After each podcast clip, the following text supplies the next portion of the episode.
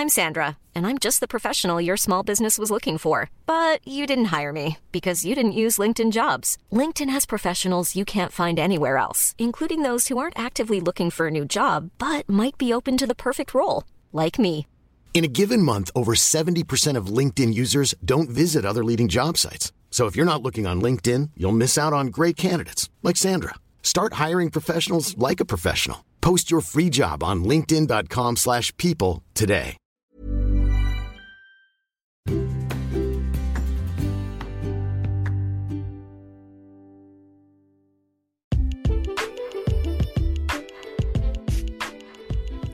Hello and welcome to this episode.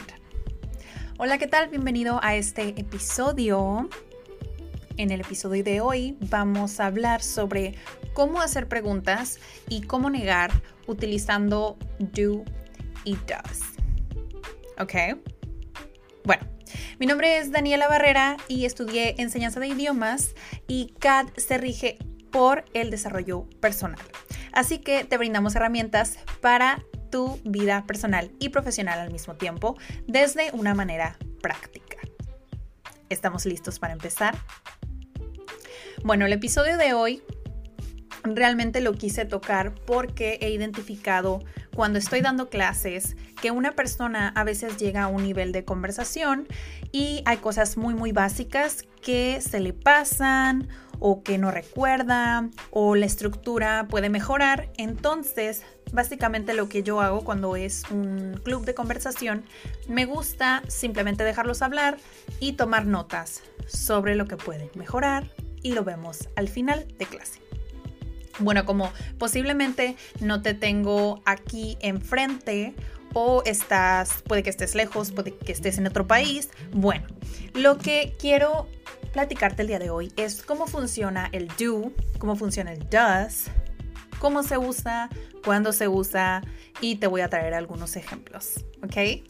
Pues ya te di un poquito de introducción, si es la primera vez que nos escuchas, ya nos conoces un poquito más y la verdad que nos encanta traerte herramientas que te puedan servir y pues si crees que le puede servir este episodio a alguien, pues adelante, compártelo. Ok, entonces, do.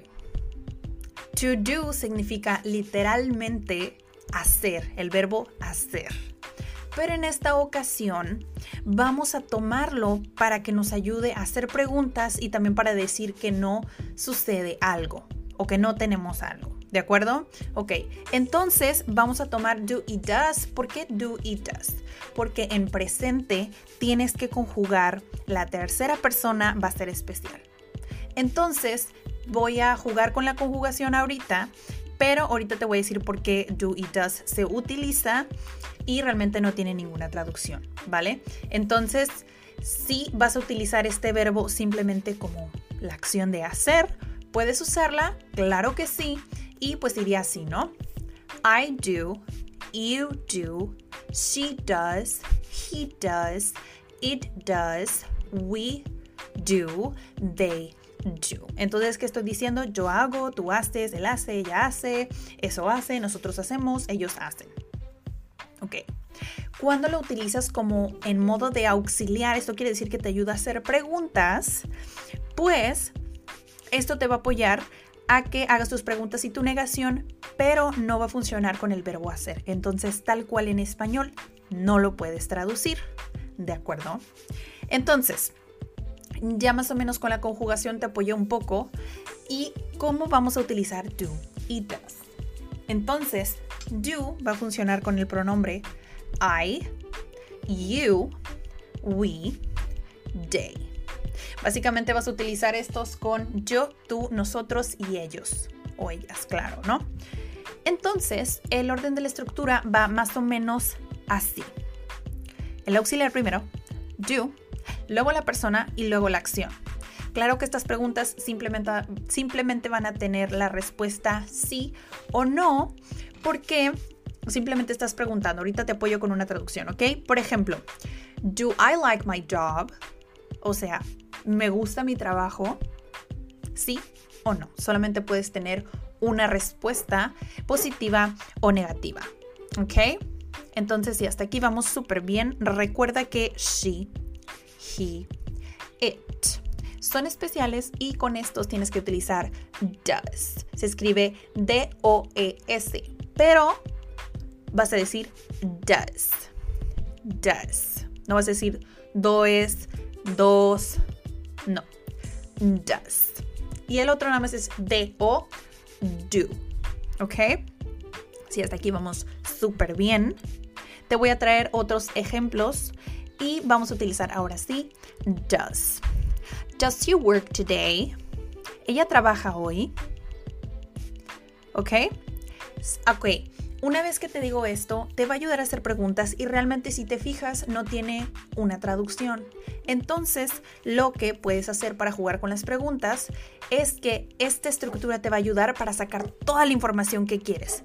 Recuerda que las preguntas se llaman WH questions.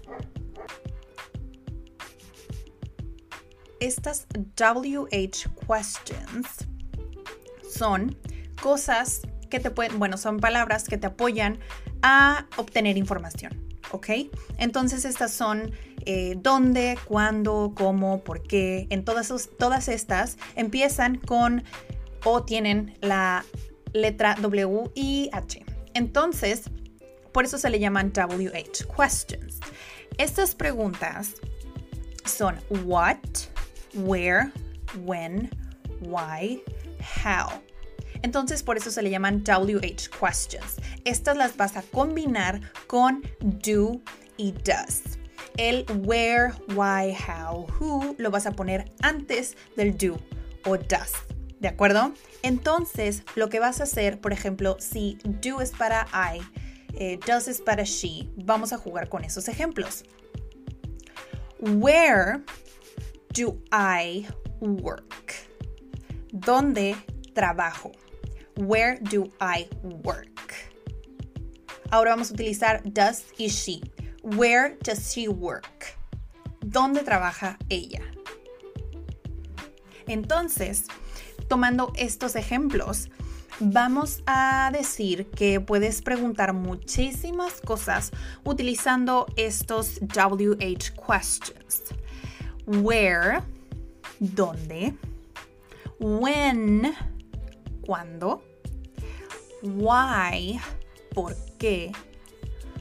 Who, ¿quién? How, ¿cómo? Y pues vas a después utilizar do o does la persona. ¿Ok? Entonces podemos jugar con otros. Um, where, when does he return? When does he return? Cuando él regresa. Why do we like this movie? ¿Por qué nos gusta esta película? Entonces vas a utilizar el WH question, to do or does, la persona y finalmente la acción. Entonces, esta es la estructura para utilizar do o does. Si tienes preguntas, si tienes algún comentario, puedes dejarlo aquí. Y si piensas que este episodio puede servirle a alguien, por favor, compártelo. Esperamos que hayas resuelto tus dudas. Espero haberte dado más pistas y que finalmente hayas comprendido completamente cómo utilizar do y cómo utilizar does. Espero los siguientes episodios para la segunda parte donde solo traigo puros, puros ejemplos.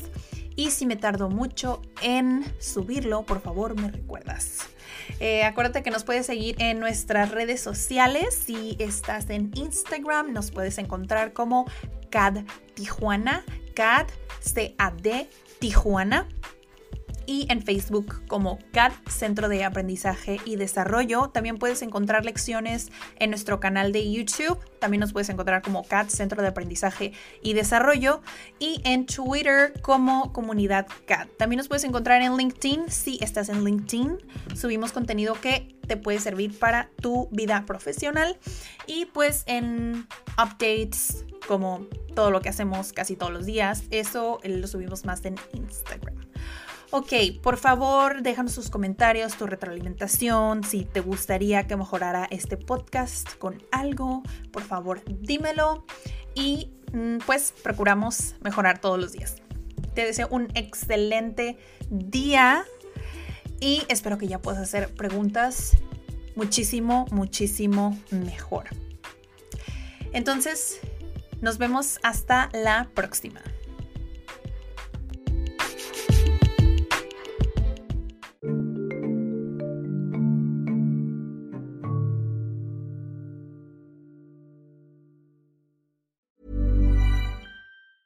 If you thought the only way to get a more defined jawline with natural looking results was through surgery, think again. Juvederm Volux XC is a non surgical injectable gel filler that improves moderate to severe loss of jawline definition and can help you achieve natural looking results with little downtime. Even better, this improved definition lasts up to one year with optimal treatment. No maintenance required. Improve jawline definition for a smooth, sculpted look with Juvederm Volux XC. For important safety information and to find a licensed specialist, visit juvederm.com. That's J U V E D E R M.com. Not for people with severe allergic reactions, allergies to lidocaine, or the proteins used in Juvederm. Common side effects include injection site redness, swelling, pain, tenderness, firmness, lumps, bumps, bruising, discoloration, or itching. There's a risk of unintentional injection into a blood vessel, which can cause vision abnormalities, blindness, stroke, temporary scabs, or scarring. Talk to a licensed specialist to find out if it's right for you.